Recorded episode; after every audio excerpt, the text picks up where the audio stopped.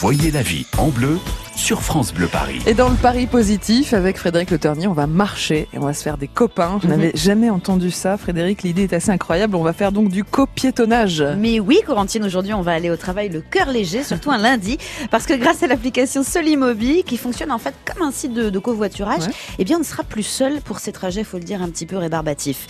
On va découvrir avec celle qui est à l'origine de cette appli. Bonjour Héloïse Poenoguez. Héloïse Poenoguez, vous m'entendez Bonjour Oui, oui, je vous entends très très bien. Bonjour à tous. Bonjour. Alors expliquez-nous, on rentre quelques infos sur, sur nous, on se géolocalise et on retrouve quelqu'un pour se déplacer, ça marche comme ça?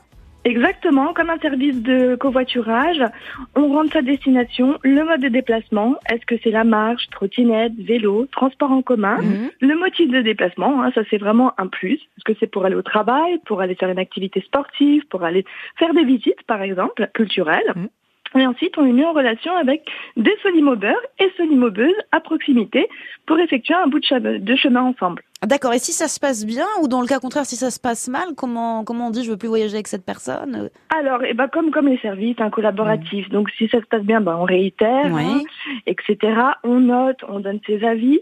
Et si ça se passe mal, on peut le signaler, on peut signaler la personne sur la plateforme. D'accord. Héloïse, j'ai vu que ça peut aussi tra- tranquilliser des femmes Mm. seules. C'est comme ça que l'idée vous est venue?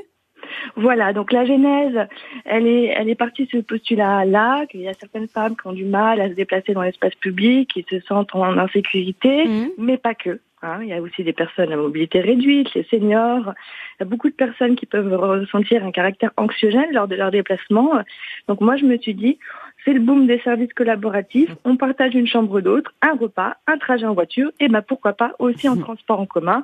Et après, j'ai étendu aussi aux autres modes de déplacement. Ah oui, puis c'est une occasion de se faire des amis. Il faut dire que c'est gratuit, Corentine. Mhm. Et donc ça s'appelle Solimobi. Allez-y. Ouais, c'est une belle idée de, de copiétonnage pour effectivement rencontrer des gens et puis Mhm. avoir des trajets un peu plus sympas et un peu moins le nez dans nos smartphones Ah ou oui, autres. ça changera. Oui, merci Frédéric pour tous vos bons plans tous les jours. Alors, on va se balader avec vous à 13h sur France Bleu Paris. Vous allez nous emmener à Giverny. Ah oui, c'est magnifique, Superbe. Giverny, la maison de Claude Monet. Vous savez, pour la saison, les jardins exceptionnels rouvrent. Mhm. On sera avec le jardinier en chef qui nous Génial. explique son travail au quotidien. Rendez-vous à 13h sur France Bleu Paris.